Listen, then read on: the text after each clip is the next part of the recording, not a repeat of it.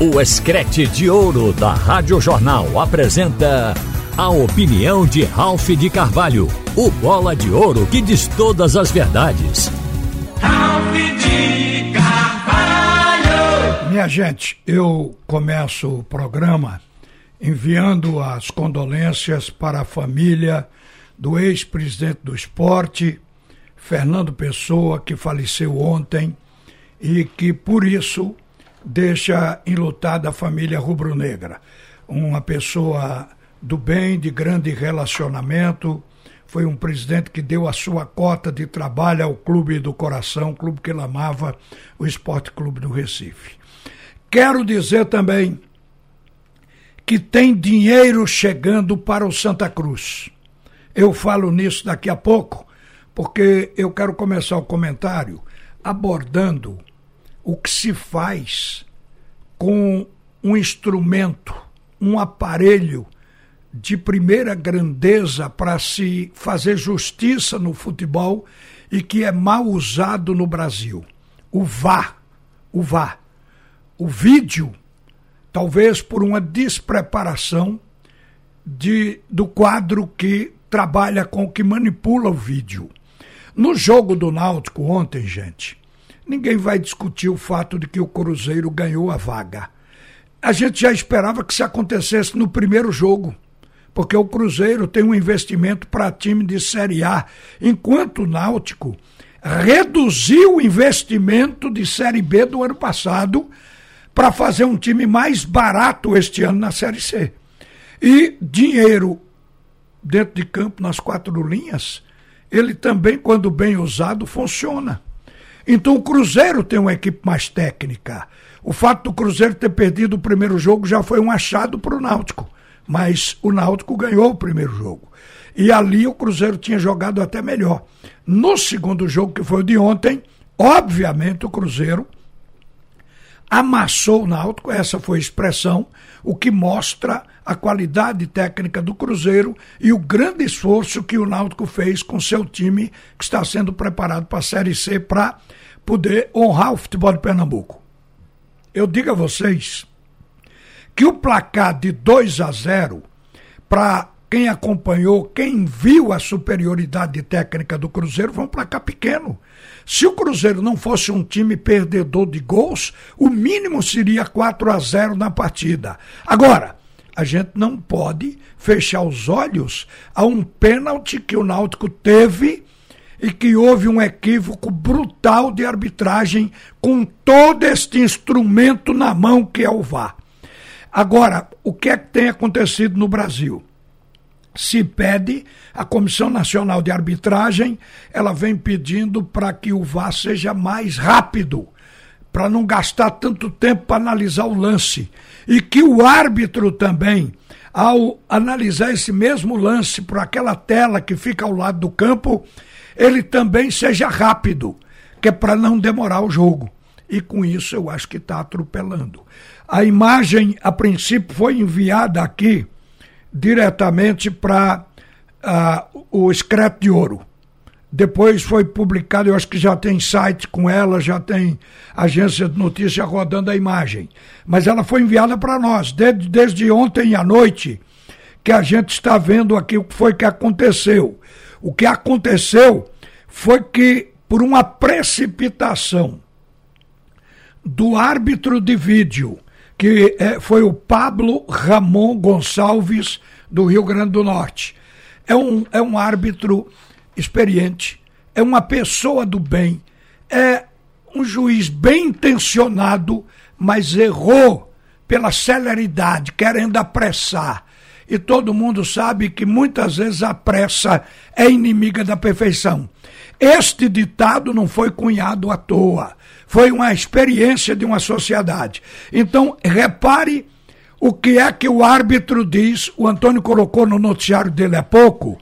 Eu vou reprisar para que vocês ouçam com atenção que ele quer dar pressa ao reinício do jogo. Esse áudio que você vai ouvir é o áudio do VAR. É a voz do Pablo Ramon, porque o juiz do jogo foi Luiz Flávio de Oliveira. Então, Pablo Ramon é quem está falando isso. Aguarda, Luiz, checando possível pênalti. Aguarda. Tô aguardando. Vai, segue. O contato é claramente fora da área. Fazer o gesto Fora aqui. da área, ok. Abre Pode, pode reiniciar, pode reiniciar. Contato é claramente fora da área. Pois é, e não foi fora da área. O pé do Caion está em cima da linha. A linha, ela, ela faz parte da área que ela, esta linha demarca.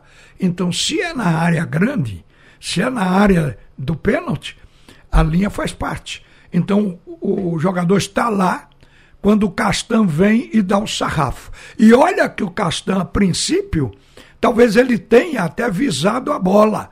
A bola está em cima do bico da chuteira do Caion, Caion já com o pé em cima da risca da área e ali então foi atingido. Então não tem. Ah, mas é questão de 4, 5 centímetros. Não. O VAR é para tirar a diferença de um milímetro. 4, 5 centímetros, 10 centímetros, um palmo. É para isso que se tem o VAR. Agora, o VAR é mal utilizado.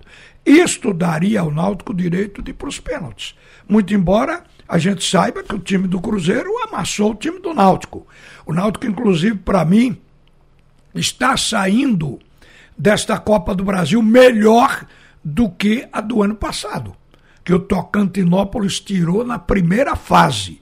O Náutico este ano passou pelo São Bento, aliás, o São Bernardo, passou depois pelo Vila Nova, 1 a 0 no São Bernardo, 2 a 1 no Vila Nova, venceu o primeiro jogo com o Cruzeiro por 1 a 0, saiu na quarta partida, saiu na terceira fase, quer dizer, avançou mais e ganhou algum dinheiro. Mas olha, gente, está chegando dinheiro. O Santa Cruz e o Retrô vão receber, provavelmente hoje ou amanhã, 200 mil cada um como verba da CBF para a Série D. O total para Retrô e o total para Santa Cruz é de 400 mil para cada um. Então, essa é uma verba, um dinheiro que a Série D até este ano não tinha. Está chegando agora. O atual presidente da CBF, o Ednaldo Rodrigues, ele viajou hoje pela manhã para a Alemanha, onde tem uma reunião da FIFA e já deixou o dinheiro transferido para a Federação Pernambucana de Futebol, que vai repassar para os dois clubes. Agora, para que vai servir esse dinheiro? Vai ser no total, quando tiver a segunda parte, vai ser num total de uns 400 mil. O objetivo é que o clube pague salário dos seus jogadores. E as despesas da competição, elas vão ficar por conta da CBF. Aí inclui transporte, arbitragem, hospedagem nos hotéis, ônibus de translado, o que acontecer, a CBF vai pagar. Então a Série D, ela está muito mais leve de competir do que esteve o ano passado. Então por isso. Agora também eu fico até satisfeito de ver que o Santa Cruz ele já tem um time para entrar em campo, apesar de improvisar nas laterais. Mas a equipe do Santa vai fazer um treinamento hoje, às três e meia da tarde, contra o Botafogo da Paraíba. Eu digo um treinamento porque está nessa categoria de portões fechados. Então a torcida não vai poder ver. Mas o João Vitor deu, desde cedo pela manhã, que o time do técnico Felipe Conceição para este amistoso tem Michael no gol, Anderson Paulista na lateral direita, antes Paulista é volante, Ítalo Melo, Eduardo Guedes, Marcos Vinícius. Então há improvisação ainda, porque o Santa Cruz está preparando laterais. Daniel Pereira, Fabrício e Chiquinho é um meio-campo com cada um na sua, cada um no seu quadrado. Daniel Pereira e Fabrício são volantes e Chiquinho é meia e até ponta esquerda. Agora, o ataque, Lucas Silva, que continua, Pipico, que continua, e Emerson Galego, que foi o artilheiro do campeonato estadual, dividindo com Juba, porque ele também fez seis gols, Juba também. Então, um dos artilheiros do campeonato estadual entra completando o ataque da equipe coral. Então, o Santa Cruz já vai ter gente para botar em campo. Agora, o Santa, independente daqueles que vieram da base, o Santa Cruz está tentando contratar centroavante para poder eh, rivalizar. Rivalizar não é o termo. porque quando acontecer alguma coisa, cartão, pipico não puder jogar, tem que ter centroavante no banco. Lateral direito, zagueiro de área e um primeiro volante. Isso é o que se diz que o Santa Cruz vai buscar no mercado. Agora, gente, é, eu quero falar no jogo de hoje rapidamente. O esporte entra como favorito nessa partida, porque há sete jogos que o time do Curitiba não ganha de ninguém. Está havendo um desespero total por isso, um jejum que está incomodando, principalmente porque se gastou 25 milhões para colocar os jogadores à disposição do treinador. O treinador anterior já foi, o Antônio Oliveira, foi demitido e agora no jogo de logo mais à noite, um novo treinador, Antônio Carlos Zago, vai estrear no comando da equipe do Paraná, o chamado Coxas Brancas. Então, o Coxa ele vai entrar em campo e tem alterações. O time vai ser modificado. Na zaga, é uma alteração de improviso. Um volante vai entrar de zagueiro.